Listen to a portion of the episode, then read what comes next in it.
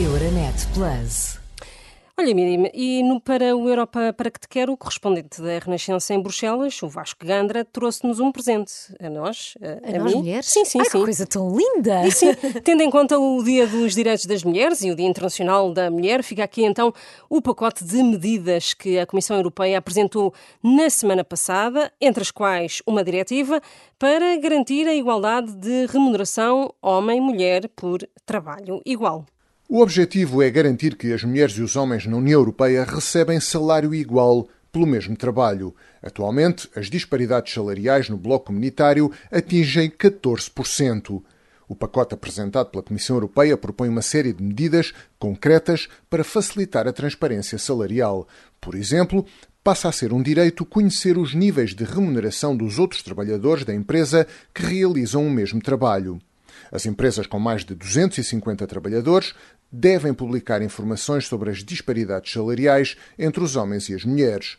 A nível interno, devem igualmente fornecer informações sobre as disparidades salariais assentes no género por categorias que efetuam o mesmo trabalho ou trabalho de valor igual.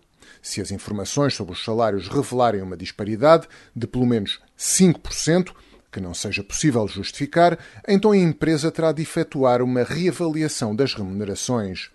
A Comissão Europeia pretende igualmente melhorar o acesso à justiça para as vítimas de discriminação salarial em razão do género.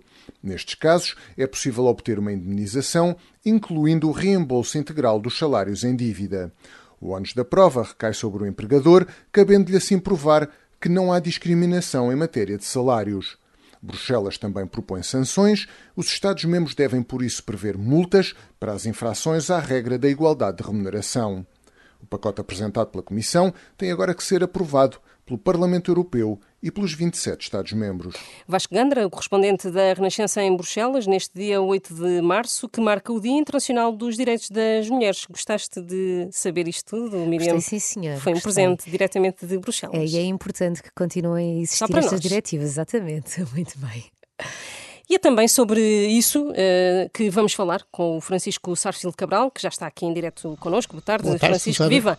Estas é. medidas que foram uh, aprovadas pela Comissão Europeia, que ouvimos aqui o Vasco falar, estas medidas chegam ou ainda são migalhas para garantir mais igualdade entre homens e mulheres? É mais um passo. Não diria que são migalhas, mas de facto uma disparidade salarial em média de 14% na União Europeia não é aceitável, até porque as mulheres têm que conciliar o trabalho profissional com o trabalho em casa e, portanto, o resultado é que elas trabalham mais e, e são mais mal pagas. Não, não, enfim, eu acho que tem havido passos positivos. Por exemplo, eu recordo quando comecei a trabalhar como jornalista profissional eh, há 52 anos ou 51 anos, no Diário Popular, eh, na redação havia apenas uma mulher, que era a Vera Lagoa, muito conhecida na altura.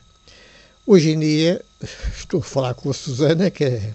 Que foi depois diretora da, do Jornal do Diabo. Sim, foi. Uh, mas hoje em dia uh, a Susana está a falar comigo como jornalista, mas, enfim, a maior parte dos jornalistas que, que, que há na redação, na, na maioria dos órgãos de comunicação social, são mulheres. Uh, também é verdade que no, no ensino superior eh, não só em Portugal, mas em, muitas partes do mundo, nomeadamente nos Estados Unidos, as mulheres têm melhores classificações uh, no, licenciamento e no doutoramento. Agora, uh, há de facto esse problema de conciliar o trabalho profissional com o trabalho em casa, que é complicado, e, ainda há poucas mulheres em posições de poder. De topo eh, sei lá, nas empresas, etc. Agora, o mais grave de tudo é a violência doméstica. Uh, centenas de mulheres são assassinadas uh, neste contexto nos últimos anos em Portugal e a pandemia aumentou os casos de violência doméstica. E ainda, infelizmente, predomina uma mentalidade machista no país, não há dúvida, por exemplo, na justiça, em que já há muitas mulheres, ainda bem, mas os juízes homens, por vezes, eh, lavram sentenças muito leves para os agressores de mulheres. E isso não tem que continuar. De resto, já hoje a Procuradora-Geral da República falava disso mesmo numa conferência, alertando Lucília Gago para essa necessidade de aumentar eh, a proteção de crianças, mas também de, de mulheres, eh, que estão, dado que estão a aumentar os casos de eh, violência.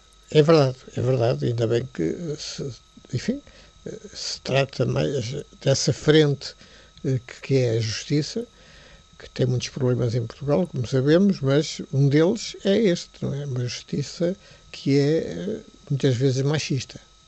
Obrigada, Francisco Sarcil Cabral. Só uma nota final, Miriam, tendo em conta que hoje já o Presidente da Assembleia da República evocou este Dia Internacional da Mulher, pediu uma reflexão e ação sobre as gritantes desigualdades que ainda existem entre homens e mulheres, agravadas com os efeitos da pandemia por Covid-19.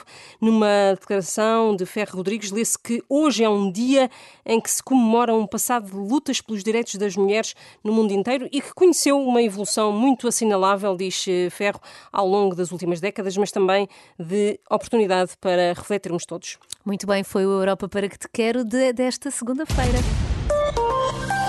Euronet Plus. Milano. Zagreb.